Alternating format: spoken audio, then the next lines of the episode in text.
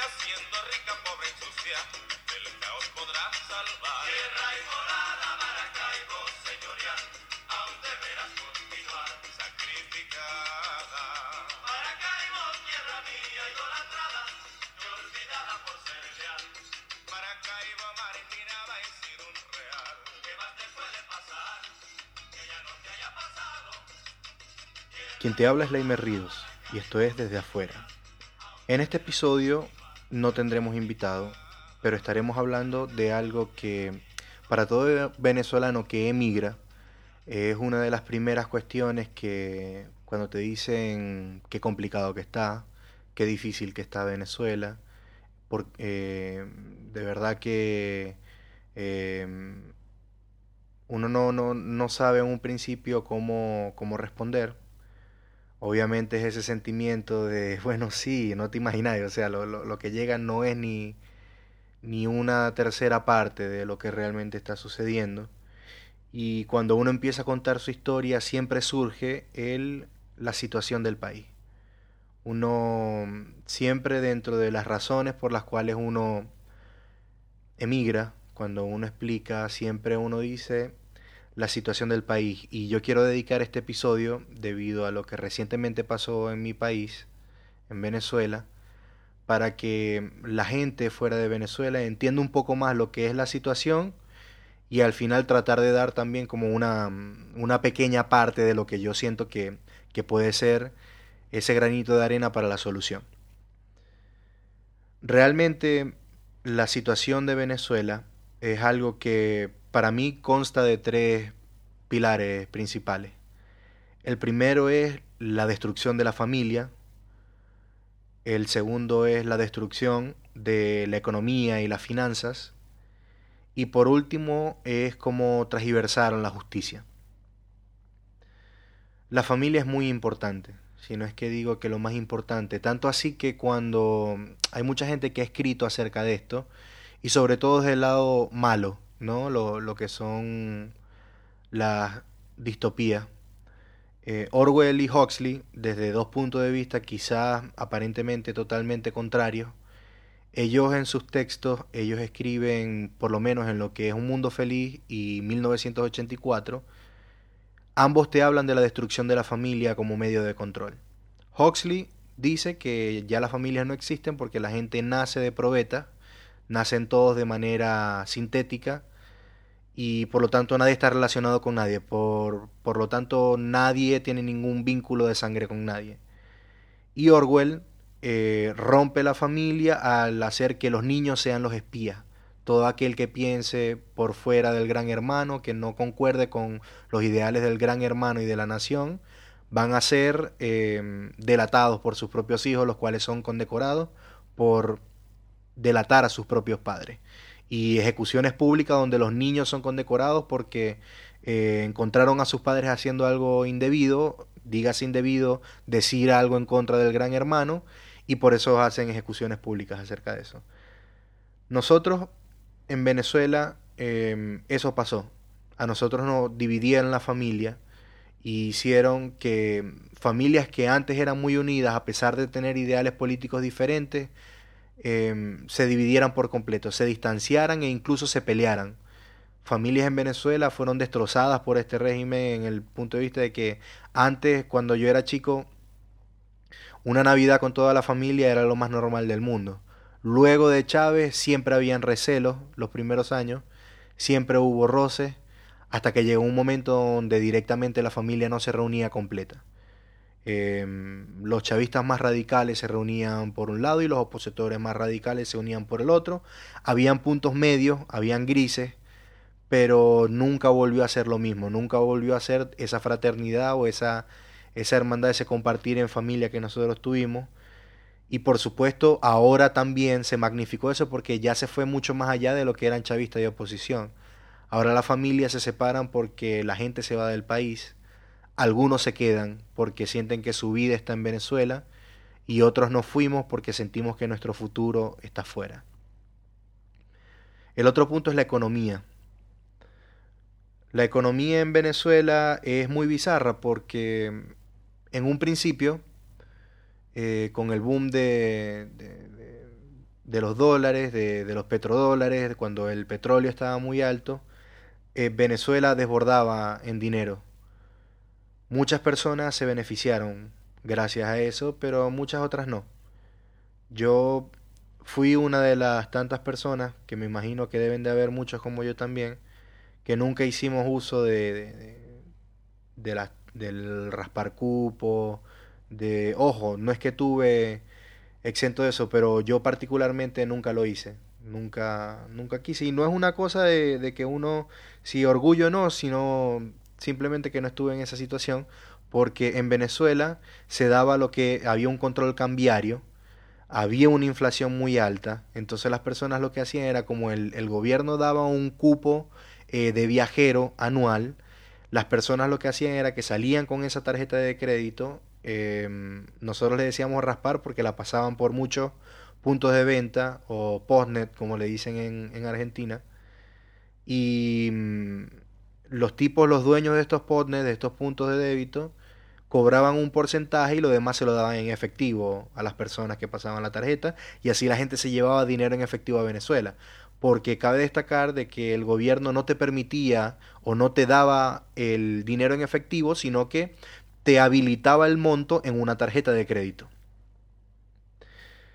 Los valores económicos, los valores que establece el capital en Venezuela, eh, como son la capacidad de intercambio, eh, la capacidad de trabajo, el dinero y los capitales, que son los valores que, establece la economía, todos eh, se fueron degradando. Eh, el dinero dejó de tener cualquier tipo de valor por culpa de la inflación. Las personas que poseían capitales se les empezaron a quitar esos capitales y el gobierno comenzó a monopolizar eh, los capitales del país, bien sea las empresas, las maquinarias más importantes. Con la única empresa con la que nunca pudieron fue con Empresas Polar, que es una empresa de alimentos que hasta el día de hoy, bueno, después de lo, antes de estos apagones era la empresa que, que surtía de alimento al país, por lo menos la, la única que producía internamente, una de las, de las pocas, sinceramente la más importante.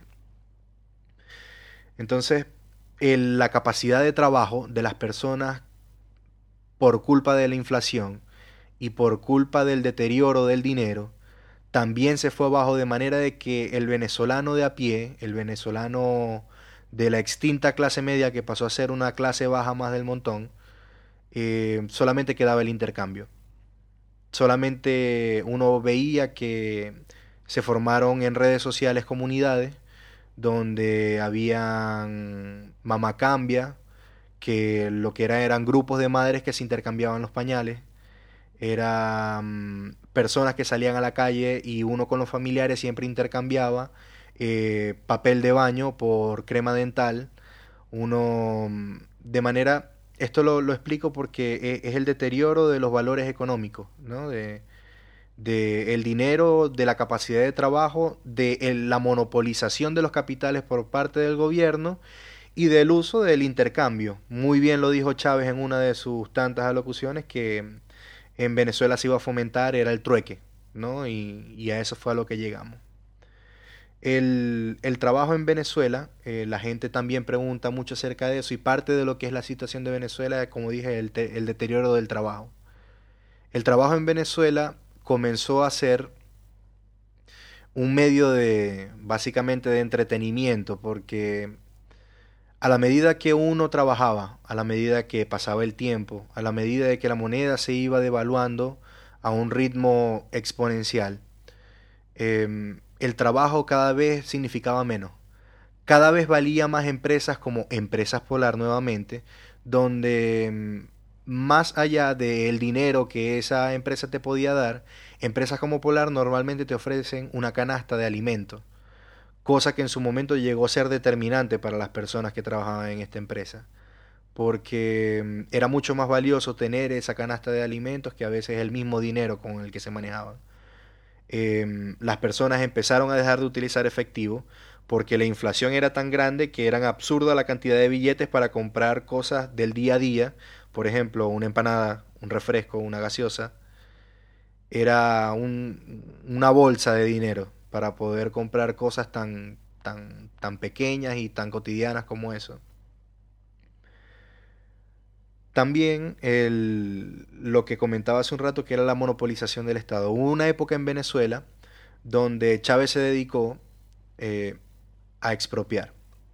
¿Qué es expropiar? Expropiar es quitarle la, vamos a decir, el, capital de trabajo a un grupo, a una persona, para ponerlo a servicio del gobierno.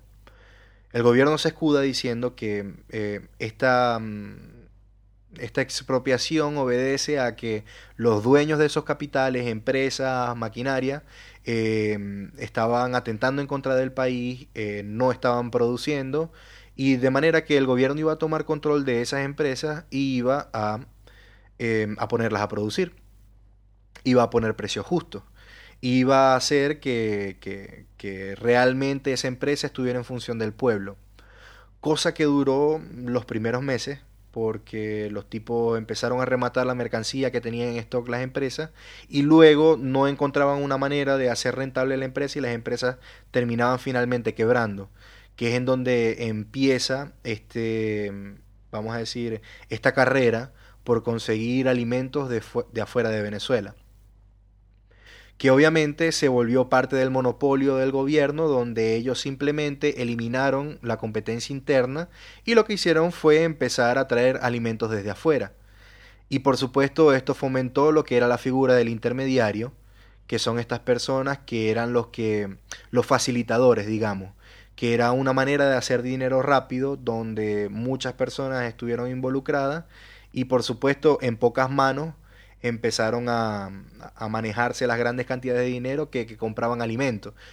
Y en muchos de estos casos, lamentablemente no en todos, pero en muchos de estos casos se compraban alimentos o, materias primas que estaban a punto de vencer para porque obviamente tenían, tenían un, costo mucho menor se lanzaban al mercado y si se vendían se vendían y si no se votaban hay casos como por ejemplo eh, lo de Pedeval, que era acumulación de, alimentos que incluso se llegaron a pudrir y tuvieron que, bueno, que deshacerse de eso. Podrán buscar más eh, por internet para ver el detalle de la, de la noticia. La gente lo conocía como Pudreval. Em, entre tanto, el gobierno se fue haciendo con todo, se fue haciendo con la gasolina, que eso permitió que ellos se hicieran dueños del monopolio del transporte. Em, se hicieron dueños de las empresas de alimentación para luego controlar cuál era el alimento que se distribuía dentro del país. Eh, fueron controlando también, em, por supuesto, toda la parte de comunicación. Fueron cada vez eh, eliminando canales importantes y abriendo muchos canales locales y regionales y nacionales para saturar entonces lo, que era la, disponibilidad, la opción de poder escuchar y de poder informarte, de manera que también monopolizaron la, la información. Todo esto comenzó con el deseo de control, pero finalmente por, supongo yo, por la misma ambición que, que genera este vicio del control, de, la manipulación, estos estos controles fueron evolucionando en cosas un poco más perversas, en, cosas que, de verdad eh, fueron dañando más de lo que ya estaba dañado y a un ritmo mucho más acelerado. Por ejemplo, el control de la gasolina para el transporte se convirtió en el tráfico de gasolina que va por la frontera donde se le vende a los países aledaños y las personas que viven en esos países compran ese producto porque es más barato que el que ellos consumen, ah, vamos a decir, de, su propio país. Por ejemplo, lo que es la, gasolina. La gasolina ilegalmente se vende en Colombia. Y hay personas que hacen uso de eso. Simplemente así. Es una especie de oferta y demanda. A la gente no le importa dónde sale la gasolina. Simplemente la consumen. Esto no es culpa de los colombianos. Esto es culpa de los venezolanos. Esto es culpa de nosotros. Así también pasa con, lo que es el alimento. El alimento antes era una forma de control para entonces a través de los intermediarios, bueno, quedarse con una parte de la tajada de esa compra, pero no les bastó con eso. Empezaron a traficar también comida hacia afuera. Y se ve comida venezolana fuera de Venezuela, en la frontera, eh, o incluso para negocios que ellos, que la misma gente fue armando, comedores, em, cualquier cantidad de, de negocios fuera de Venezuela que también se alimentan de esa misma mafia que controla el gobierno. Más nadie. Y por último, la parte de la comunicación. Venezuela ahorita está siendo investigado por tener relaciones con, grupos terroristas, eh, donde obviamente lo que es la gestión de la información, eh, cuestiones con pasaporte, con la documentación, de eso también se ha, se ha investigado. Eh, donde bueno, ahora en Venezuela está el problema de que tener un pasaporte es, una odisea, es casi una misión imposible. Las personas normalmente no tienen acceso a un pasaporte. Muestra de eso es que la mayoría de los caminantes que están saliendo de Venezuela no tienen pasaporte y los países, fronte los países aledaños a Venezuela o los que son parte de, la ruta de caminata de estos caminantes están empezando a legislar para dar flexibilidad a las personas que están llegando para poder eh, pasar por el país o estar dentro del país y eh, porque esas personas no tienen pasaporte o lo tienen vencido y no tienen manera de renovarlo. Se han escuchado cifras absurdas de gente que ha tenido que pagar eh, por, por tener pasaporte 400 dólares, siempre en dólares por supuesto, mil, diez mil dólares, te ofrecen paquetes donde, donde te llevan en, en avión eh, hasta Caracas, de cualquier parte del mundo donde tú estés, y mm, hospedaje en un hotel de lujo en Caracas, ese mismo día te entregan tu pasaporte y te devuelven un, en un avión privado. Esas son cosas que, que se escuchan de fuentes cercanas. Y mm, de verdad que es, es, una mafia para que también ponerle una piedra en, en, el camino a las personas que, quieren mejorar. Y por último, es la cuestión con la justicia. Eh, la justicia desde el punto de vista de, la ley en Venezuela.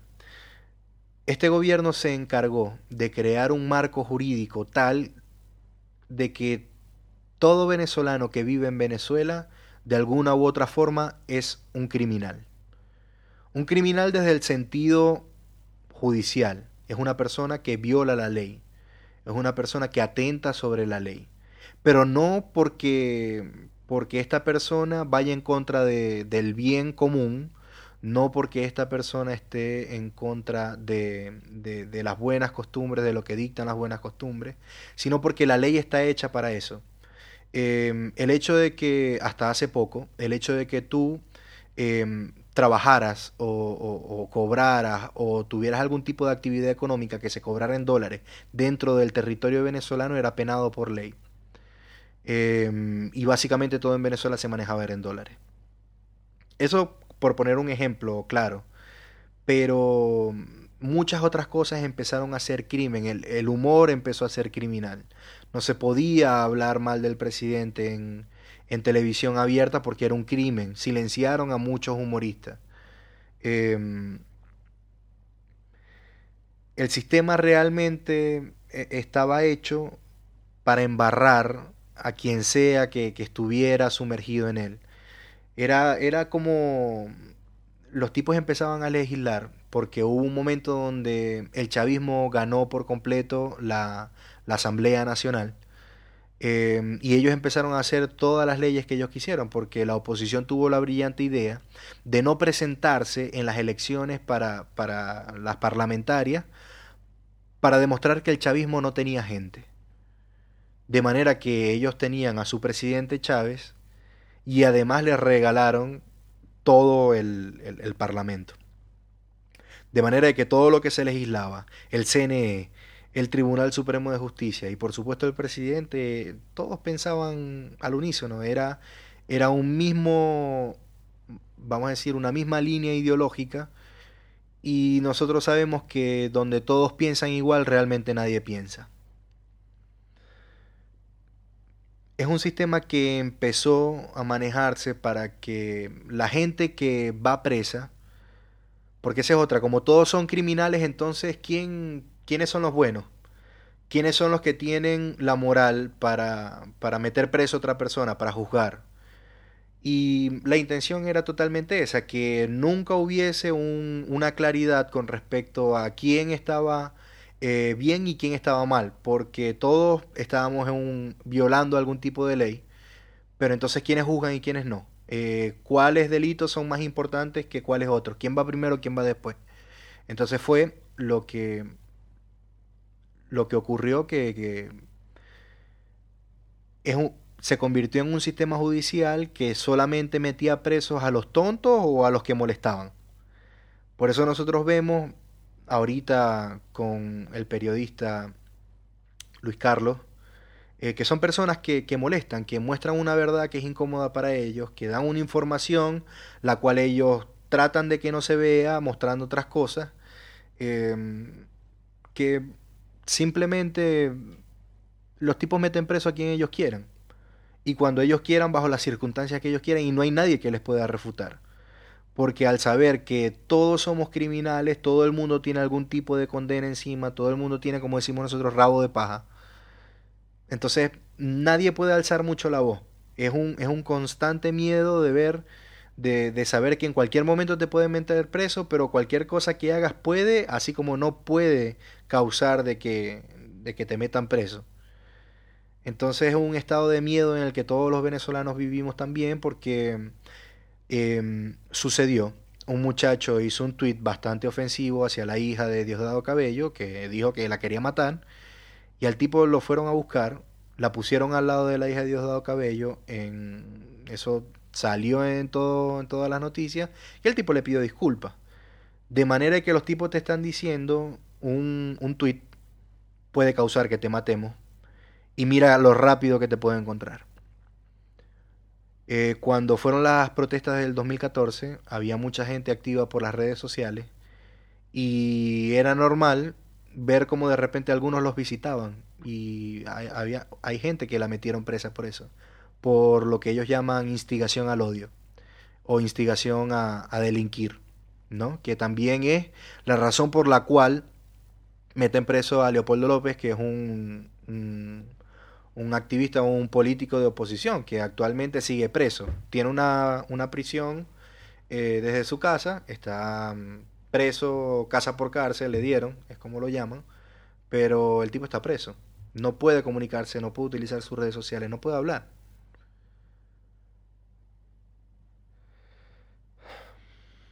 Y eso, señores, es un resumen muy por encima, pero quizás donde se pueden dar cuenta de lo que es lo que los venezolanos llamamos la situación.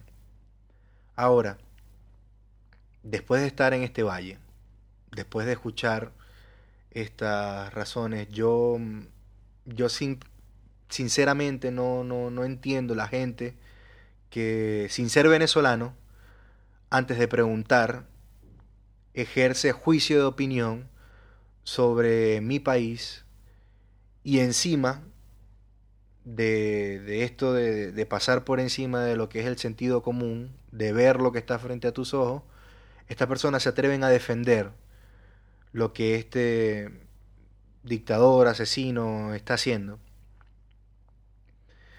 Y como leí que escribió Félix Morales, un amigo psicoanalista,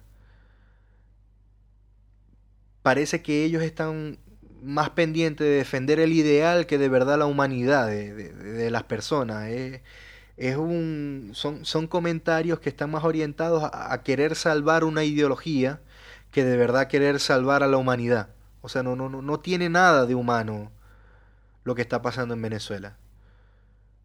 No tiene nada de empático, no, no, no, tiene, no tiene razón de ser que, que una persona sin siquiera preguntar a un venezolano por qué emita algún tipo de, comentario idealista, partidista. Hay que pensar, hay que preguntar. Antes de omitir, an, antes de dar una opinión, trata de ver que está al otro lado también. Trata de ver qué siente la, gente que pasó por Venezuela, que salió de Venezuela o incluso la que todavía está. Para mí, la solución pasa por el amor. Pero no el amor de, de, vamos a decir, este amor romántico, este amor sentimental, sino más bien un amor que, que es a través de las acciones. Como dice mi esposa, obras son amores.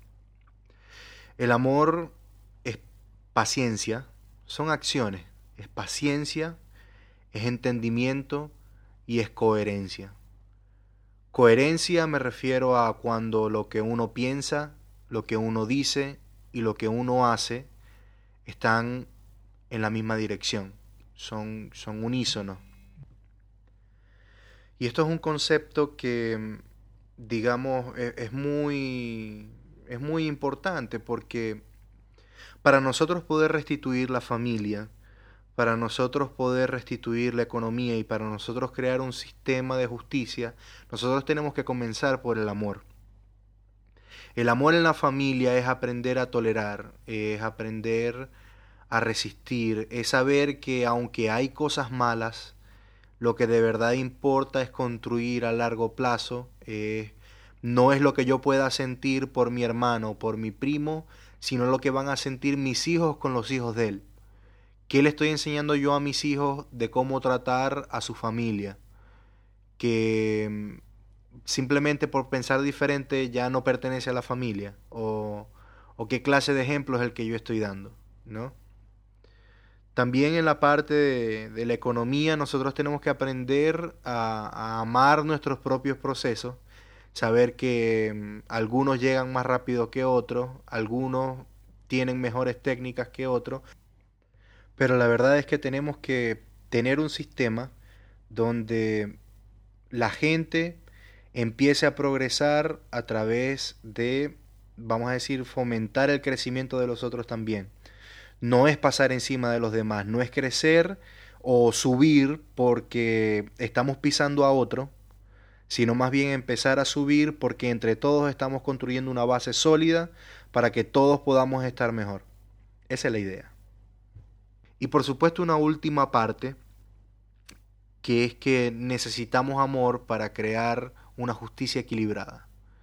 Equilibrada en el sentido de que a las personas que aportan, a las personas que no hacen, que no cometen delitos, esas personas sean, sean valoradas eh, que la ley se haga para favorecer a esas personas, para las personas que están aportando al país, y no que hayan leyes que favorezcan a un grupo, a, a las personas que favorezcan al mismo gobierno, a facilitar los monopolios del gobierno, sino que más bien el gobierno sea capaz de gestionar la creación de, de, de, empleo y de, vamos a decir, de progreso, pero que el gobierno ponga las condiciones, no que sea el gobierno el que controle todo, sino por el contrario, así como el, el deber del gerente de un hospital es mantener no a los pacientes, sino más bien mantener y cuidar del el personal del hospital y que ese personal del hospital se encargue de los pacientes,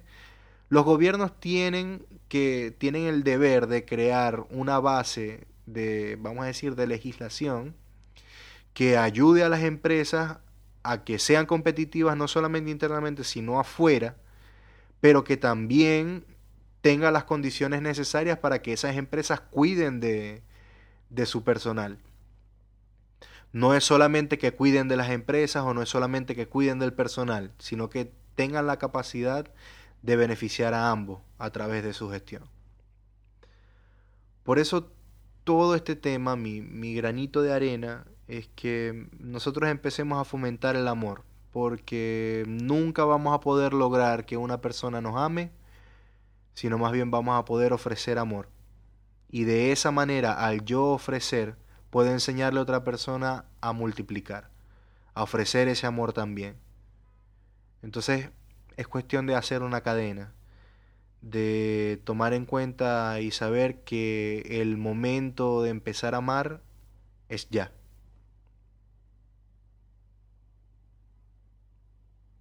Eso fue todo por esta vez. Muchísimas gracias por escuchar.